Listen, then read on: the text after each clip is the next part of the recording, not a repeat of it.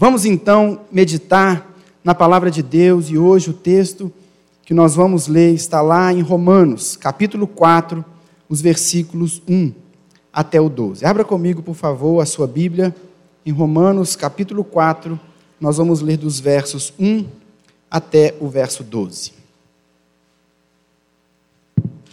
Nós estamos dando sequência, não é, ao nosso estudo sobre a carta de Paulo aos Romanos.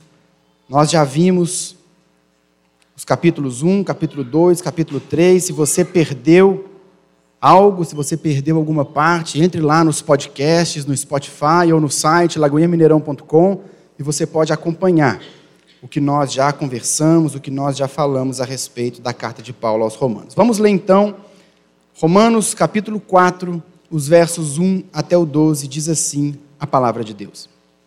Portanto, o que diremos do nosso antepassado Abraão?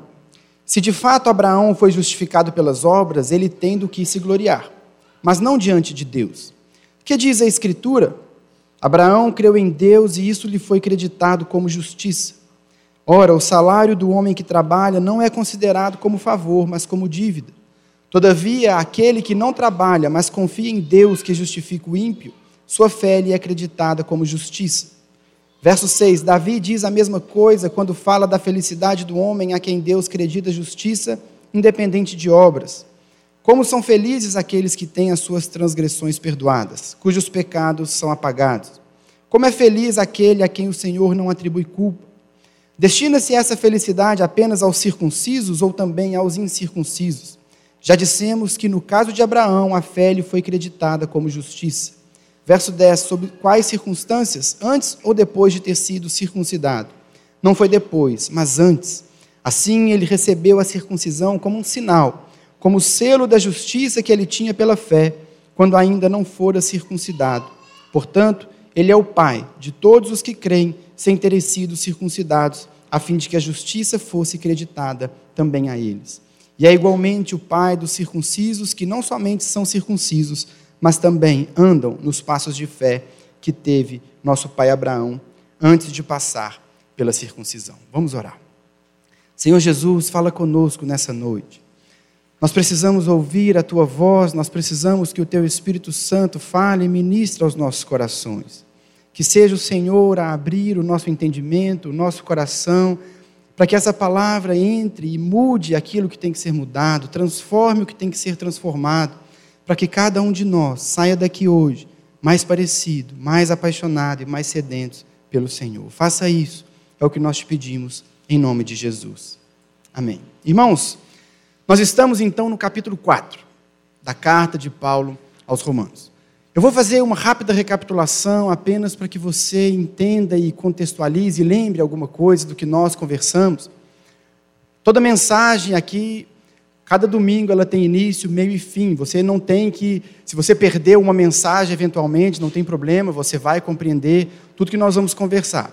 Mas é tão rico, o texto é tão cheio de conteúdo que realmente eu, eu aconselho que você vá até os podcasts, ao Spotify ou ao site, para que você ouça as mensagens se porventura você perdeu. Mas eu vou recapitular apenas para contextualizar porque é que Paulo está dizendo isso aqui no capítulo 4.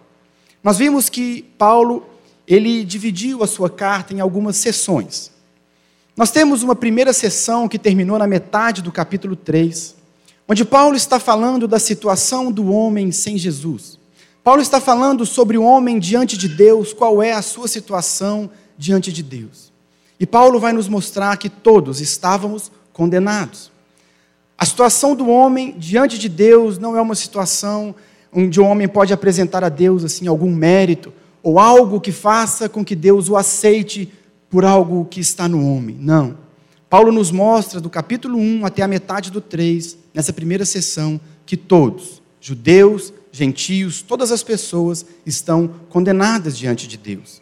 A justiça de Deus, ela demanda punição para o pecado, punição a quem pecou. E eu e você pecamos, Paulo fala isso no capítulo 3, porque todos pecaram e estão destituídos da glória de Deus. Não há nenhum justo, nenhum sequer. Não há ninguém que busque a Deus, não há ninguém que faça o bem. Todos estamos debaixo do pecado. Paulo começa a sua carta na primeira sessão nivelando toda a humanidade e mostrando que diante de Deus, nenhum de nós, por nós mesmos, nenhum de nós teria algo a apresentar, nenhum de nós teria mérito para apresentar. Mas na metade do capítulo 3, que foi o sermão da semana passada, Paulo começa a nos mostrar que Deus fez algo apesar dessa situação. Apesar de nós não termos nada para oferecer, não temos nada para fazer diante da nossa situação que era terrível, o próprio Deus providenciou a nossa justificação. Justificação nada mais é do que tornar uma pessoa injusta em uma pessoa justa. Justificação. Deus nos tornou justos. Deus fez algo para que eu e você pudéssemos ser justos novamente. Porque, como eu disse, Deus precisava punir o pecado. O pecador tinha que pagar o preço pelo pecado. O injusto tinha que pagar pela sua injustiça. Mas, a partir do capítulo 3, Paulo vai nos mostrar que Deus entrou em cena. E, embora nós não merecêssemos, embora não houvesse mérito algum em nós, Deus pagou o preço em nosso lugar. O próprio Filho de Deus, o Senhor Jesus Cristo, ali na cruz, o que estava acontecendo era que Deus estava despejando sobre ele a punição do meu pecado e do seu pecado. Porque ele se fez pecado por nós. A cruz representa isso. A ira de Deus que deveria vir sobre o pecador, sobre mim, sobre você, foi descarregada sobre Jesus naquela cruz. O preço foi pago. A dívida que nós tínhamos foi paga. Por isso, hoje, Deus pode olhar para você e dizer que você é justo. Você não tem mais dívida. Você não tem mais débito com Ele, porque o seu pecado foi perdoado na cruz. Algo que você nunca conseguiria fazer, nem eu, nem ninguém. Jesus fez por cada um de nós. Ele recebeu o castigo, ele recebeu o preço pelo nosso pecado, e ali ele nos justificou. É por isso que na sessão que Paulo abre para falar da nossa justificação, que foi a mensagem da semana passada, mas só para lembrar, no versículo 21 do capítulo 3, Paulo abre essa sessão dizendo: Mas agora se manifestou uma justiça que provém de Deus, independente da lei, da qual testemunham a lei e os profetas, justiça de Deus, mediante a fé em Jesus Cristo, para a salvação de todos os que creem. A justiça vem de Deus, é de graça, recebida pela fé e disponível para todos os que creem. Essa é a mensagem. Essa é a mensagem do Evangelho. É aí que está a nossa justificação. E Paulo, então, ele está ensinando exatamente esse ponto para a igreja em Roma, uma igreja que tinha cristãos gentios e cristãos judeus. E ele está dizendo: olha, a salvação não é pelas obras.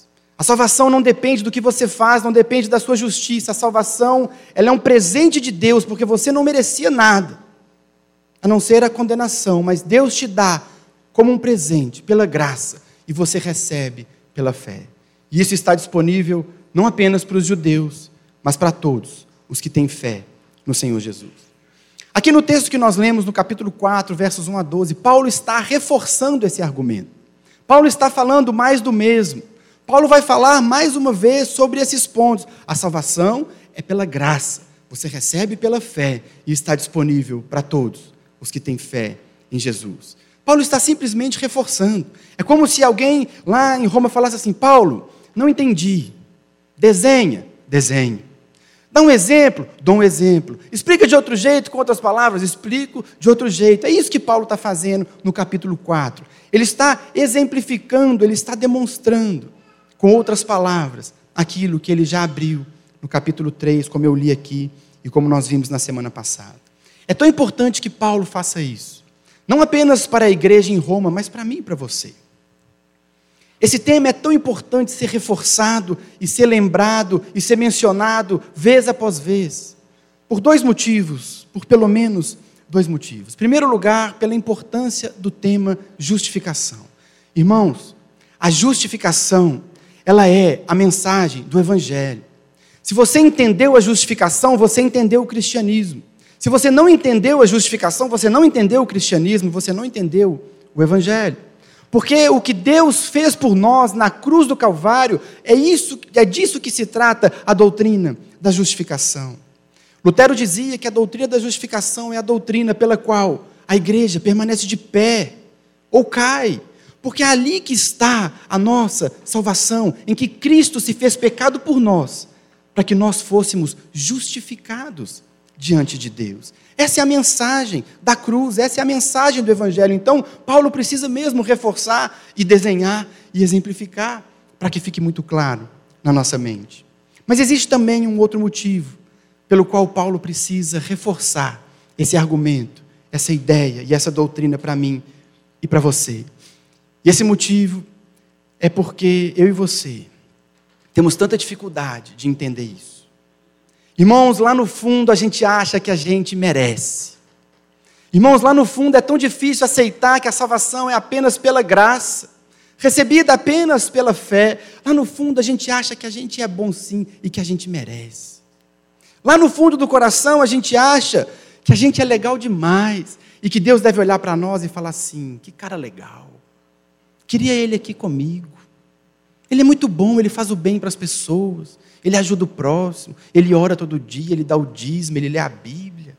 Olha que pessoa espetacular. Lá no fundo a gente acha que a gente merece, que a gente faz o bem e que aquilo que a gente faz vai nos tornar aceitáveis diante de Deus. A gente expressa isso até nas nossas brincadeiras.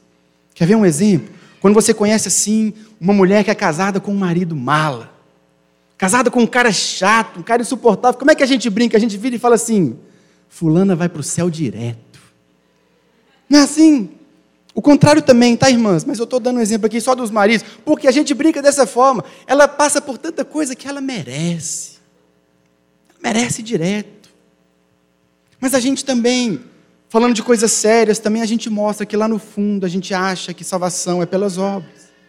Quando alguém com uma vida muito avacalhada ou um grande criminoso se converte, a gente logo pensa assim: ah, agora converteu. Agora está bancando de crente. Agora botou a Bíblia de braço, debaixo do braço e é isso mesmo? Depois de tudo que fez, depois de tudo que aprontou, agora é crente. Irmãos, lá no fundo do coração a gente acha que nós precisamos merecer, que nós temos que fazer algo, que a salvação ela vem pelo nosso desempenho, por aquilo que a gente faz. É por isso que Paulo está aqui reforçando os seus argumentos. E ele vai nesse texto que nós vamos passar de novo a partir de agora. Ele vai reforçar dois pontos especificamente e deixar muito claro. Primeiro, a salvação é pela graça, recebida pela fé. E mais à frente nós vamos ver o segundo ponto, que todos têm acesso a essa salvação. Em primeiro lugar, então, salvação é pela graça, recebido pela fé. Paulo, ele vai reforçar esse argumento e para isso ele teve uma ideia brilhante, ele teve uma sacada sensacional. Ele vai dar como exemplo, para mostrar que a salvação é pela graça recebida pela fé, ele vai dar o exemplo de Abraão e de Davi. Por que é que ele escolheu Abraão e Davi? Abraão, o mais ilustre dos patriarcas. Davi, o maior rei da história de Israel. Duas unanimidades para o povo. Se você fala de Abraão, você fala de Davi, eles são unanimidade. Portanto, se, Abra... se Paulo consegue mostrar que esses dois homens compreendiam que a salvação é pela graça, recebido pela fé, ele consegue mostrar que isso vale para todos nós. Ele vai no principal, o maior dos patriarcas e o maior dos reis de Israel.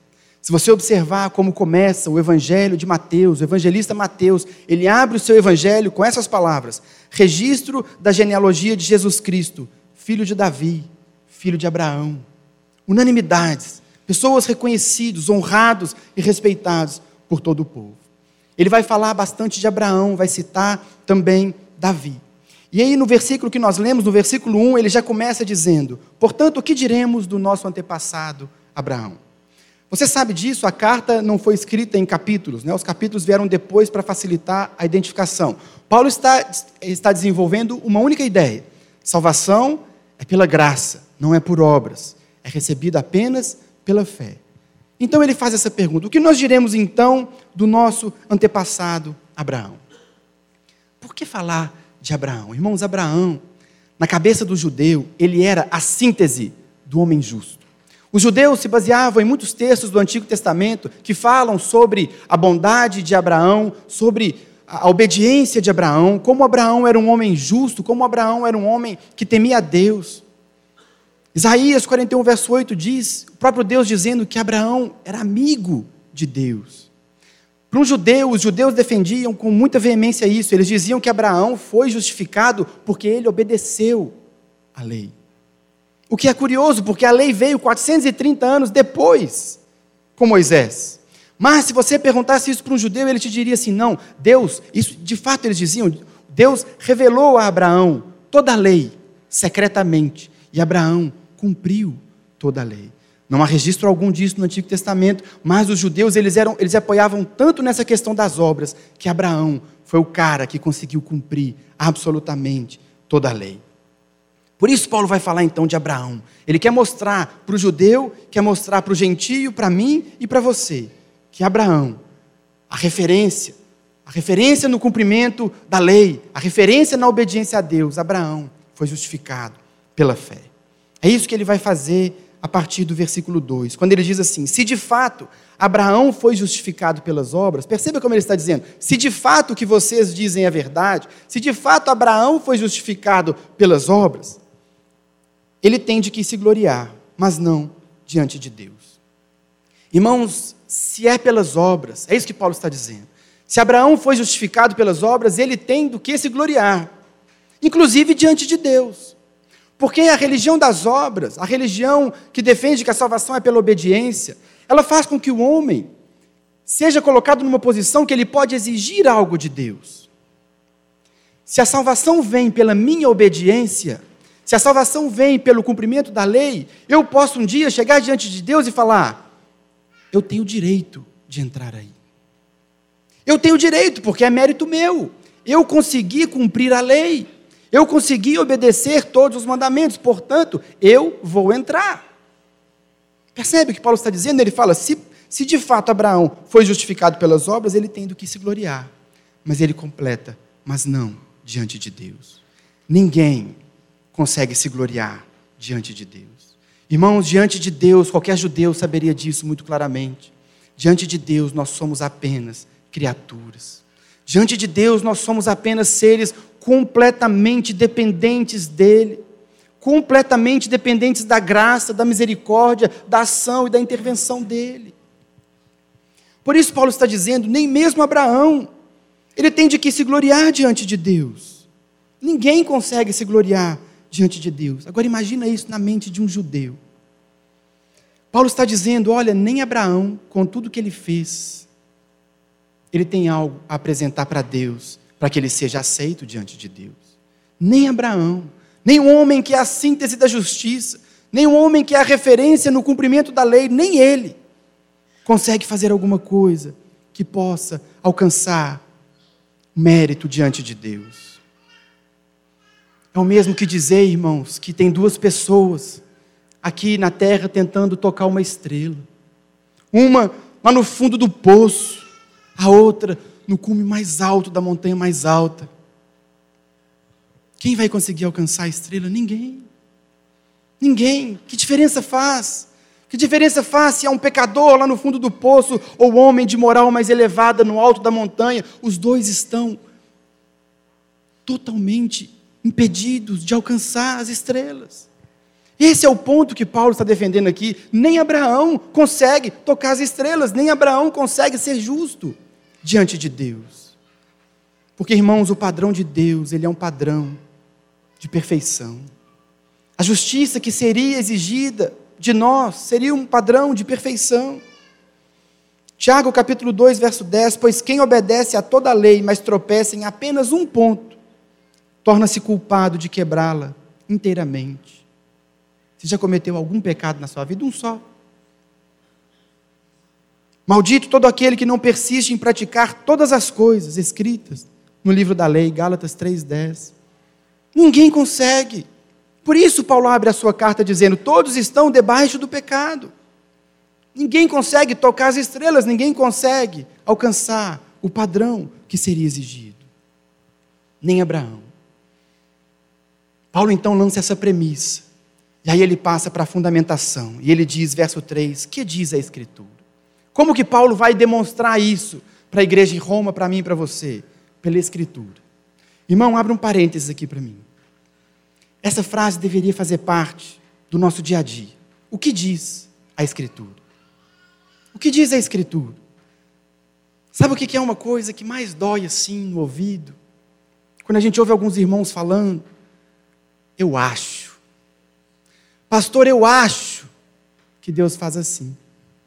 Pastor, eu acho que Deus vai fazer dessa forma. Eu acho que o amor de Deus. Irmão, a pergunta não é o que você acha.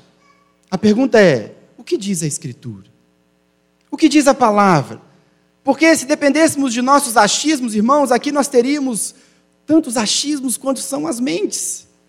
Cada um acha uma coisa, cada um pensa uma coisa. É por isso nós temos um livro, por isso Deus deixou escrito e por isso nós temos que voltar sempre para as Escrituras. É isso que Paulo faz. Sobre Abraão ter sido justificado pela fé, Paulo não diz eu acho, Paulo diz o que diz a Escritura. Fecha parênteses. Ele segue então, o que diz a Escritura? E ele cita aqui Gênesis capítulo 15, verso 6, ele diz: Abraão creu em Deus, e isso lhe foi creditado como justiça. O que que fez Abraão se tornar justo diante de Deus? Ele creu. O que Abraão fez para ser justificado por Deus? Nada. Ele confiou.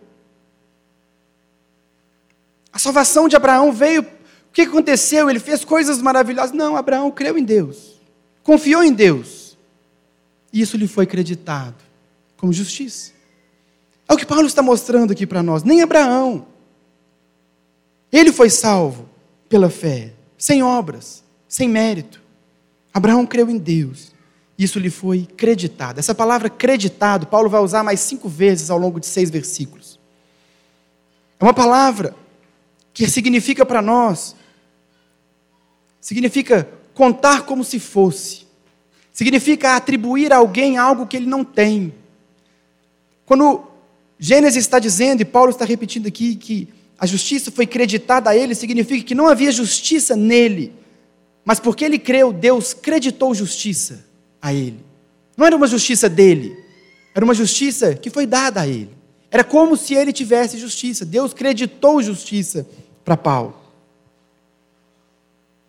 É isso que diz a Escritura, é isso que Paulo está mostrando. Não sou eu, Paulo está dizendo, é a Bíblia. É a Bíblia. E naquela época eles tinham o Antigo Testamento, o Novo ainda estava sendo escrito, não é? Então Paulo, ele diz, o que que diz a Bíblia? Que Abraão acreditou. Abraão confiou, Abraão creu. E por isso Deus o justificou.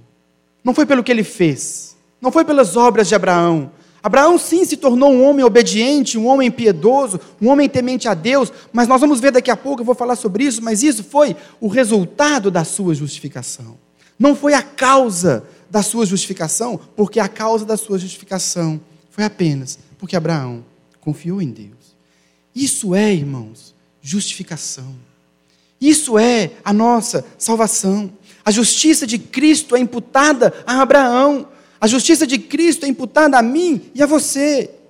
Hoje Deus nos trata como se nós fôssemos justos como Jesus. Porque um dia Ele tratou Jesus como se ele fosse pecador, como você e eu. 2 Coríntios capítulo 5, verso 19 diz: Porque Deus em Cristo estava reconciliando consigo o mundo, não lançando em conta, não creditando os pecados dos homens, e nos confiou a mensagem da reconciliação. Deus tornou pecado por nós aquele que não tinha pecado, para que nele nos tornássemos justiça de Deus. Irmãos, a mensagem da cruz, a justificação de Deus por nós, significa que Deus tratou Jesus como Ele deveria tratar você, para que hoje Ele pudesse relacionar e receber e tratar você como Ele trata o Senhor Jesus. A nossa justiça é a justiça dele. Hoje, quando Deus olha para você, Ele não vê mais dívida. Ele não vê mais dívida, ele vê que você já pagou a dívida, porque Jesus fez isso no seu lugar. Essa justiça, foi essa justiça acreditada na conta de Abraão, essa justiça acreditada na minha conta e na sua conta. Por isso que ele segue nos versículos 4 e 5 dizendo sobre o salário: Ora, o salário do homem que trabalha não é considerado como favor, mas como dívida. Todavia, aquele que não trabalha, mas confia em Deus que justifica o ímpio, sua fé lhe é acreditada como justiça. Irmãos, na religião das obras, Deus tem que pagar salário para o homem justo. Na religião das obras, não é graça, é salário. Porque se você trabalha, você tem que receber salário. Se cai um dinheiro na sua conta, de duas uma, ou é o seu salário pelo que você trabalhou, ou alguém te deu um presente. Se você é justo, se você é alguém que cumpre toda a lei, se você é irrepreensível, a sua justificação, ela é um salário. Mas como Deus justificou a mim e a você, é o que está escrito no versículo 5. Todavia, aquele que não trabalha, mas confia em Deus que justifica, o ímpio. Deus justifica o ímpio. Deus não justifica o justo porque não há nenhum justo, nenhum sequer. Portanto, quando Deus faz isso por mim e por você, Ele faz de graça, pela graça. O que, é que você fez para merecer a justificação de Deus? Nada. Você não merecia. Mas Ele escolheu, Ele decidiu nos amar e pagar o preço em nosso lugar. O Deus que justifica o ímpio. Nós somos ímpios, pecadores, mas porque Cristo pagou o preço por nós, Ele nos vê como justos. Os reformadores diziam isso, agora no dia 31 nós comemoramos o dia da reforma. Os reformadores diziam isso. Nós somos ao mesmo tempo justos e pecadores. Você é justo, você cumpre toda a lei? Não, eu sou pecador. Mas quando Deus olha para você, o que ele vê? Justo. Não tem dívida, está pago, porque Deus nos justificou. Mas perceba, irmãos, não é a fé que salva.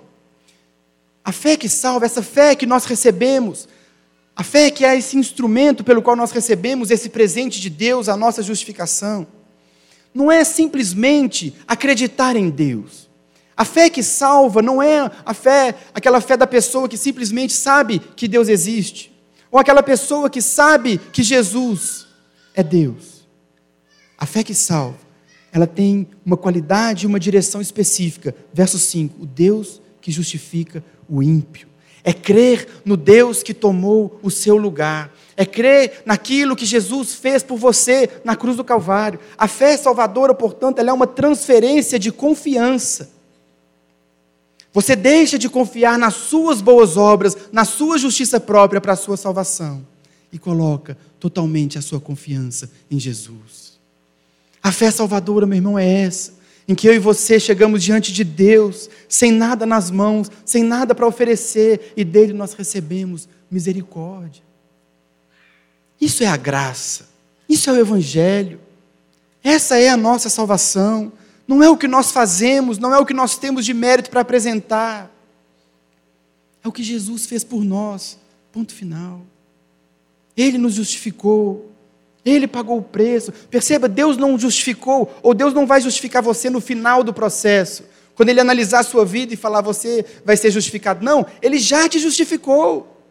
Lá no passado, você já está justificado. Ele já deu um ato, Ele já deu um decreto. Está pago. Não tem mais dívida. A justificação é pela graça, recebido pela fé. Paulo chama então para a conversa Davi. Versículos 6 a 8, vou ler novamente. Davi diz a mesma coisa, Paulo está dizendo. Davi diz a mesma coisa que eu estou dizendo. Quando fala da felicidade do homem a quem Deus acredita justiça, independente de obras. Aí ele cita o Salmo 32. Como são felizes aqueles que têm suas transgressões perdoadas, cujos pecados são apagados. Como é feliz aquele a quem o Senhor não atribui.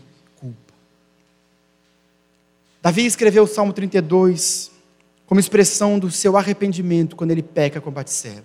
Você conhece a história. Davi pecou com Batseba. Davi manda matar o marido dela para tentar esconder a gravidez. Um dia o profeta Natan chega para Davi e conta para ele uma história. Diz para ele assim: Davi, um homem no reino, um homem simples, ele tinha apenas uma cordeirinha. E era a alegria da família aquela cordeirinha, tanto é que ela dormia nos seus braços. Era a única que ele tinha. Enquanto o seu vizinho tinha muitas ovelhas, tinha muitos bois, tinha muitos gados. Um dia o homem rico, o vizinho rico, resolveu fazer uma festa e ao invés de sacrificar um dos seus bois ou ovelhas, ele toma a cordeirinha do vizinho e mata a cordeirinha para a festa. Davi fica irado e diz, está lá em 2 Samuel 12: Juro pelo nome do Senhor que o homem que fez tal coisa merece a morte. Natan diz para ele: Davi, esse homem é você. Esse homem é você. Você fez isso quando você tomou a mulher de Urias. Você fez isso quando você pegou a mulher que não era sua. Davi então ele se arrepende do seu pecado. E ele escreve esse salmo como um arrependimento, uma expressão do arrependimento, mas olha o que Davi vai dizer, vou ler mais uma vez: como são felizes aqueles que têm as suas transgressões perdoadas, cujos pecados são apagados. Como é feliz aquele a quem o Senhor não atribui a mesma palavra, a quem o Senhor não acredita, culpa. O que que Paulo está nos mostrando aqui? Davi, com as próprias palavras, ele disse: o que que um homem como esse merece? A morte. O próprio Davi disse isso para Natan. Esse homem merece morrer. Mas Davi depois ele escreve: Como é feliz o homem a quem Deus não acredita a sua própria culpa. Davi entendeu a graça. Davi entendeu o que é a justificação. Davi entendeu que Deus não ia imputar a ele, não ia acreditar na conta dele a sua culpa, mas Deus ia acreditar na conta dele a sua justiça. É isso que Paulo está mostrando na vida de Abraão e na vida de Davi.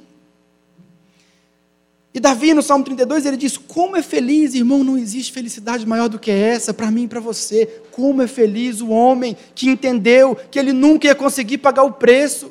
Como é feliz o homem que entendeu que ele estava condenado à morte, à ira de Deus, à condenação eterna. Como é feliz o homem que recebe a justificação de graça.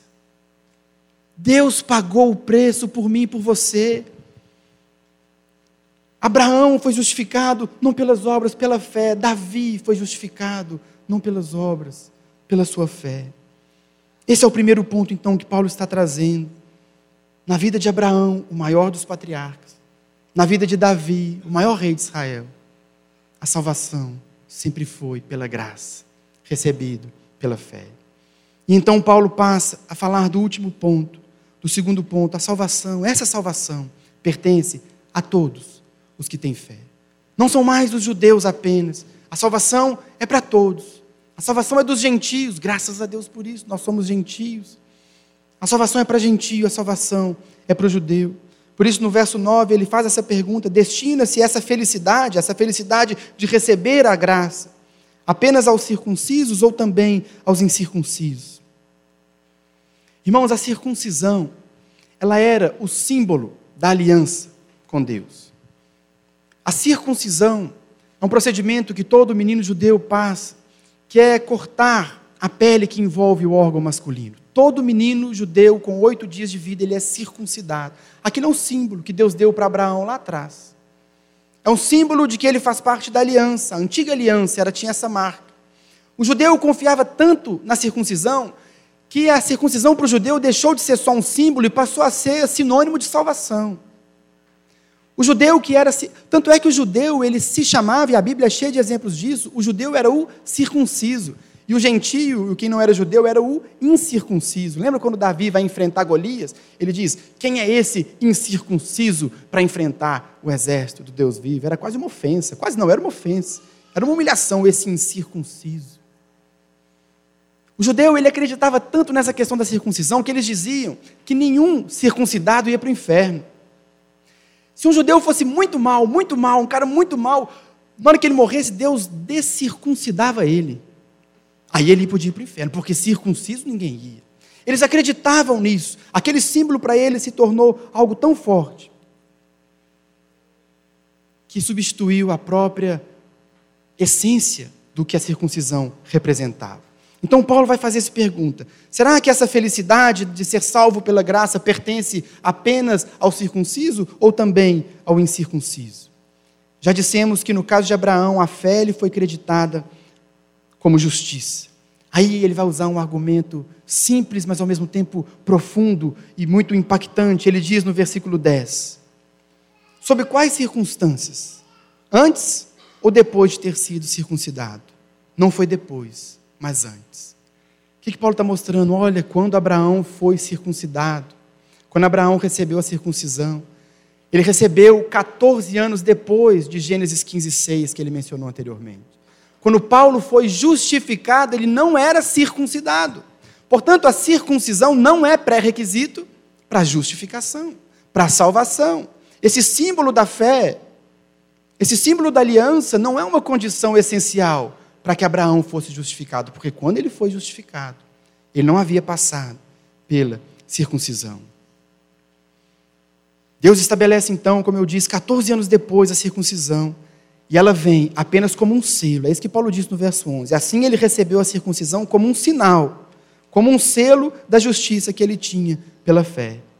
Nós também temos um sinal. Nós também temos um selo da nossa fé. E Colossenses vai explicar isso, que enquanto na antiga aliança o selo, o sinal era a circuncisão, na nova aliança é o batismo.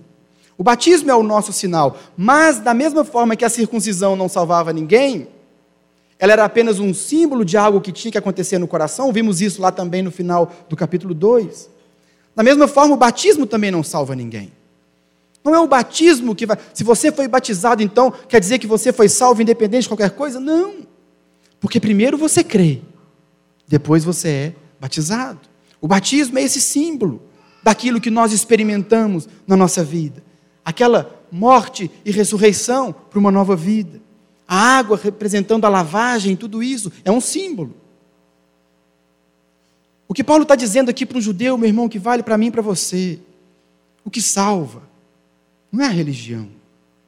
O que salva não é a igreja que você frequenta, se ela é batista, presbiteriana, católica, Assembleia de Deus, não é isso que salva. Não é se você foi batizado ou se não foi batizado. O que salva é a fé em Jesus. O que salva é você colocar toda a sua confiança nele. O que salva é você depositar totalmente a sua salvação e a sua esperança de salvação sobre ele e o sacrifício dele na cruz. Quando você recebe esse presente, que é pela graça, você recebe pela fé. Ali está a nossa salvação. É isso que Paulo está nos ensinando. E aí ele vai terminar então dizendo que nós também, portanto, metade do versículo 11, portanto, ele é o pai de todos os que creem, sem terem sido circuncidados, a fim de que a justiça fosse creditada também a eles. Abraão foi justificado pela fé. Portanto, ele é o pai de todos os que creem, os que recebem pela fé. Eu e você somos descendência de Abraão. Somos herdeiros das mesmas promessas. Herdeiros das bênçãos que Deus deu para o povo judeu lá no Antigo Testamento. Porque a nossa salvação, assim como a salvação de Abraão, assim como a salvação de Davi, assim como a salvação de todas as pessoas, é pela fé. Não é igreja, não é circuncisão, não é batismo, é a confiança é a entrega única e exclusiva a Jesus como nosso único e suficiente Salvador. Irmãos, para nós finalizarmos, algumas aplicações práticas, três aplicações práticas desse texto para mim e para você. O que é que esse texto nos ensina? O que é que Paulo está querendo passar para nós, para a igreja em Roma, para mim e para você? Em primeiro lugar, nós aprendemos com esse texto que a salvação ela está disponível para judeus, ela está disponível para gentios. Irmãos, a fé salvadora, a fé que você precisa ter para você ser salvo, para os seus pecados serem perdoados, não depende do seu desempenho, não depende da sua performance, não depende se você frequenta uma célula, não depende de quantos cultos você frequenta, não depende de quanto de Bíblia você lê, não depende de quanta oração você faz. Para você ser salvo, você só precisa entregar você só precisa confiar. Você só precisa descansar na salvação que há em Jesus. Isso vale para o judeu, isso vale para o gentio, isso vale para mim e para você. A salvação está em Jesus Cristo, ponto final. Nada que você faça, nada que eu faça, vai contribuir para a minha salvação, para a sua salvação. É apenas crer, é apenas confiar, é apenas descansar em Jesus. Isso significa que nós somos filhos de Abraão, herdeiro das promessas, e portanto nós podemos apreciar a rica herança espiritual que nós temos acesso mediante a fé em Jesus, juntamente com a comunidade de Israel, juntamente com o povo de Deus, juntamente com o Antigo Testamento. Irmão, você precisa parar de ler a sua Bíblia de João para frente. Você tem que ler lá de trás, porque fala de você também. Fala da aliança que Deus tem com você também, fala das bênçãos para você. Tudo aquilo é para nós. Mas a gente só gosta de João para frente, não é? Porque o Antigo Testamento tem umas coisas assim meio pesadas. Não, meu irmão. Aquela história é a nossa história. É a história da nossa fé, o plano de Deus que começa com o povo e hoje está disponível para todos nós. A salvação pela graça, mediante a fé. Segundo ponto que nós aprendemos com essa mensagem, a história de Abraão e de Davi nos mostra que ninguém é tão bom que não precise da graça, e nenhum pecado é tão grave que não possa ser alcançado por ela. Irmão, não importa como você, o quanto você tem uma vida moral elevada. Não importa se a sua vida moral é elevada como era de Abraão, você precisa da graça de Deus. Você precisa da graça para a sua salvação, para a sua justificação, não importa quão bom você seja. Da mesma forma, você pode ter cometido pecados terríveis como Davi cometeu. Você também precisa da graça. Todos nós, meu irmão, nesse aspecto, somos absolutamente iguais. Estávamos nivelados pelo pecado, mas Deus nos salvou.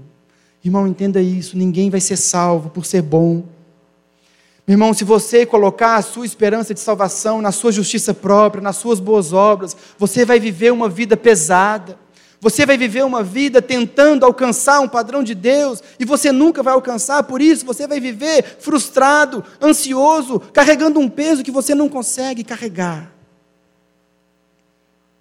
Mas quando você entende a graça, quando você entende o que Jesus fez por você, a paz de Deus invade o seu coração, porque você nunca ia conseguir mesmo, mas Ele conseguiu. Ele fez o que era preciso, está feito. Na sua lista de pecados, meu irmão, que ela é gigante como a minha, lá no final, Jesus escreveu, a mão, com a, com a mão dele está escrito: Eu paguei, está pago, ele não deve mais nada. Não foi o que você fez, foi o que Deus fez por você naquela cruz. Essa é a graça.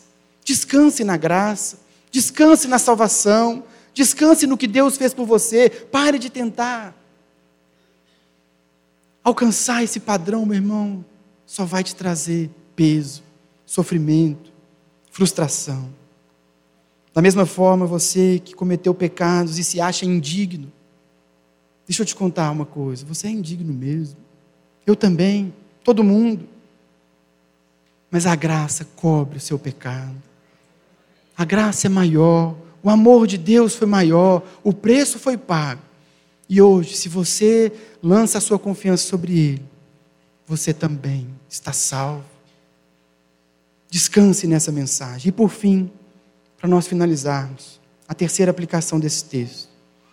Se você é alguém que já depositou a sua confiança em Jesus, se você já experimentou a graça, se você já lançou toda a sua confiança de salvação sobre Ele e o que Ele fez por você na cruz, você hoje é alguém livre do poder do pecado. Paulo nos disse no capítulo anterior, no versículo 24, ele disse assim: nós somos justificados gratuitamente por Sua graça por meio da redenção que há em Cristo Jesus. Redenção é essa compra. Nós éramos escravos do pecado, mas Jesus comprou você para Ele. Hoje o pecado não nos domina, hoje o pecado, nós podemos viver uma vida de santidade diante de Deus, porque Ele nos comprou do poder do pecado. Por isso, meu irmão, o que Deus espera de mim e de você é uma vida santa na presença dEle é uma vida bonita na presença dele. O que a graça de Deus nos faz. Lutero dizia isso. A lei, ela só existe para te pegar pela mão e te conduzir a Cristo. A lei só servia para isso, para te mostrar, olha, você não vai conseguir, você precisa de Jesus. Mas quando você encontra Jesus, ele te pega pela mão e te leva de volta para a lei e diz: agora você pode. Agora você pode viver uma vida santa. Agora você pode viver uma vida diante de Deus, agradável aos olhos dele. Agora você pode viver um relacionamento com Deus, porque o Espírito Santo, o Espírito Santificador, veio morar dentro do meu coração e dentro do seu coração. As boas obras, irmãos, elas não existem para que nós sejamos salvos, mas elas existem porque nós fomos salvos. Por isso que a nossa vida, a nossa segunda-feira, o nosso trabalho, a nossa faculdade possam refletir as atitudes de um verdadeiro cidadão do reino, alguém que foi alcançado pela graça, alguém que foi alcançado pelo Senhor, e que a gente possa viver em paz com Deus, porque de fato nós já fomos justificados.